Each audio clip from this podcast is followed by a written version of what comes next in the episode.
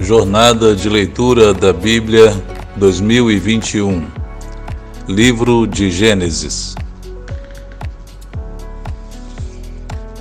Muito bem, meus irmãos, vamos continuar agora a leitura de Gênesis capítulo 50, o último capítulo deste primeiro livro da Bíblia. Você viu que no capítulo 49, no final dele, Jacó faleceu, depois de cumprir a sua missão, depois de abençoar os seus filhos. Ele agora então repousa e é recolhido pelo Senhor. E vamos continuar aqui, Gênesis 50. José atirou-se sobre seu pai, chorou sobre ele e o beijou. Em seguida, deu ordens aos médicos que estavam ao seu serviço que embalsamassem seu pai Israel, e eles o embalsamaram. Só um parêntese. Veja que é, José não pede para que os feiticeiros, para que uh, aqueles que faziam adivinhações cuidassem desse de embalsamar o corpo de Jacó. Ele pede aos médicos isso para que esse processo não fosse feito como um ritual religioso ligado aos deuses do Egito, mas José queria apenas que uh, fosse feito algo mais técnico e desprovido e desligado de, de, de religiosidade das idolatrias que havia no Egito. Verso 3: Levaram 40 dias completos, pois esse era o tempo para o embalsamamento e os egípcios choraram sua morte setenta dias. Passados os dias de luto, José disse à corte do Faraó: Se posso contar com a boa vontade de vocês, falem com o Faraó em meu favor. Digam-lhe que meu pai fez-me prestar-lhe o seguinte juramento: Estou à beira da morte. Sepulte-me no túmulo que preparei para mim na terra de Canaã Agora, pois, peçam-lhe que me permita partir e sepultar meu pai. Logo depois voltarei. Respondeu o Faraó: Vá e faça o sepultamento de seu pai, como este o fez jurar. Então José partiu para sepultar seu pai. Com ele foram todos os conselheiros do Faraó, as autoridades da sua corte e todas as autoridades do Egito e além deles todos da família de José, os seus irmãos e todos os da casa de seu pai. Somente as crianças, as ovelhas e os bois foram deixados em Gozem. Carruagens e cavaleiros também o acompanharam. A comitiva era imensa. Perceba que ah, quantas pessoas, né, até mesmo do Egito, as autoridades, foram nesse cortejo fúnebre por o sepultamento de Jacó. Afinal de contas, José era o homem mais poderoso do Egito, apenas abaixo apenas do faraó. Então era alguém de muita importância, de muita é, notoriedade naquela terra.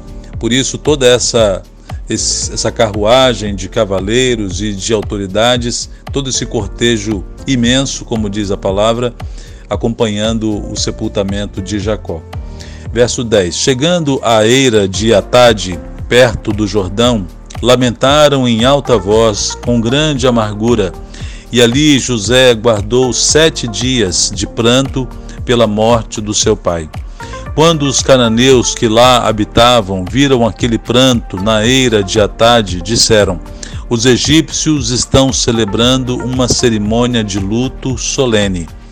Por essa razão, aquele lugar próximo ao Jordão foi chamado Abel Misraim. Assim fizeram os filhos de Jacó o que estes lhes havia ordenado.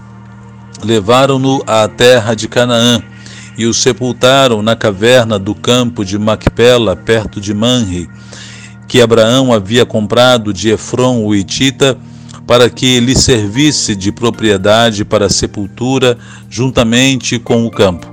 Depois de sepultar seu pai, José voltou ao Egito com os seus irmãos e com todos os demais que o tinham acompanhado.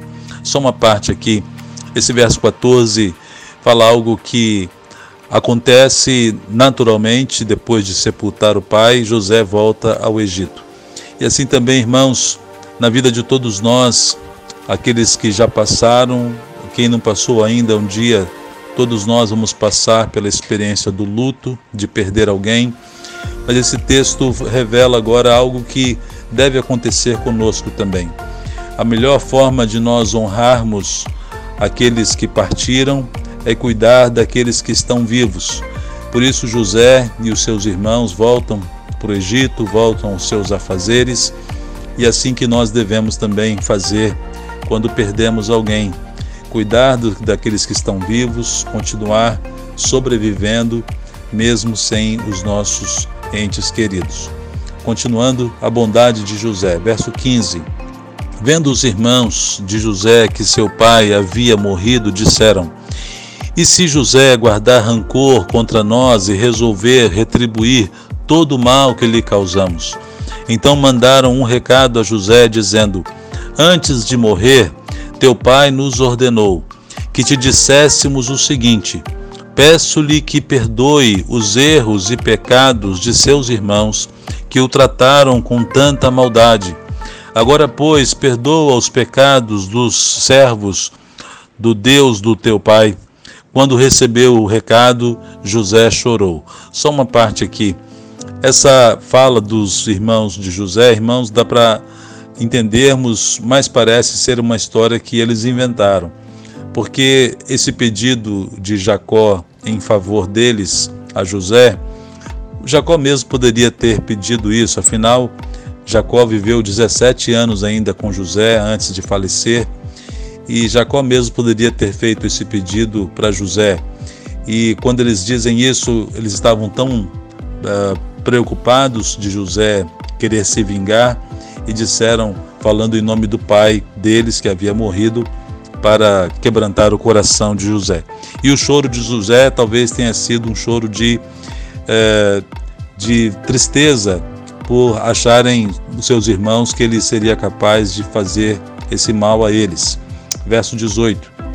Depois vieram seus irmãos, prostraram-se diante dele e disseram: Aqui estamos nós, somos teus escravos. José, porém, lhes disse: Não tenham medo, estaria eu no lugar de Deus?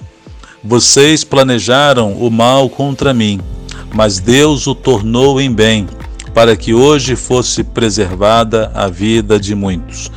Irmãos, esse texto é um dos textos mais maravilhosos do Velho Testamento. Grava ele aí, Gênesis 50, verso 20.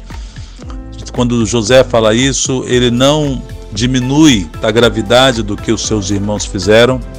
Ele diz que realmente eles planejaram mal contra ele, mas ele glorifica Deus e diz: Mas Deus transformou essa maldição em bênção, Deus tornou o mal em bem. Assim, Deus é poderoso, irmãos, para fazer também na minha e na sua vida, transformar maldições em bênçãos. Creiamos nisso em nome de Jesus. Verso 21. Por isso, não tenham medo, eu sustentarei vocês e seus filhos. E assim os tranquilizou e lhes falou amavelmente.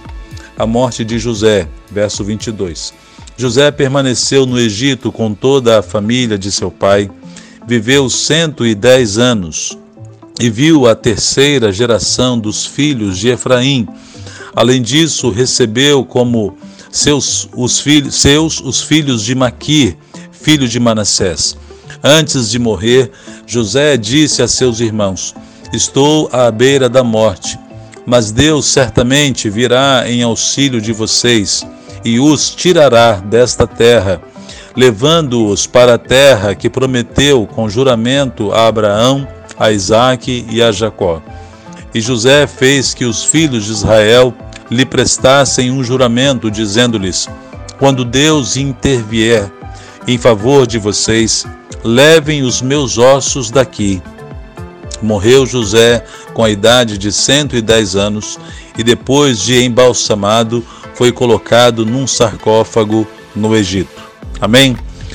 E esse pedido de José, irmãos, depois será cumprido. Você verá no livro de Êxodo, quando o povo de Israel sai do Egito, Moisés pega os restos, restos mortais de José e leva consigo para que ele fosse sepultado depois lá entre as tribos de Efraim e Manassés, os dois filhos de José. E esse pedido dele é, é atendido pelo povo posteriormente e agora vai iniciar no livro de Êxodo uma história que de 400 anos de escravidão o povo vai enfrentar. Até agora, esse momento que José está vivo, o povo estava sendo bem tratado no Egito, mas depois essa história vai mudar. E isso nós vamos ver a partir de amanhã. Continue lendo a Bíblia conosco, que Deus te abençoe ricamente. Um abraço.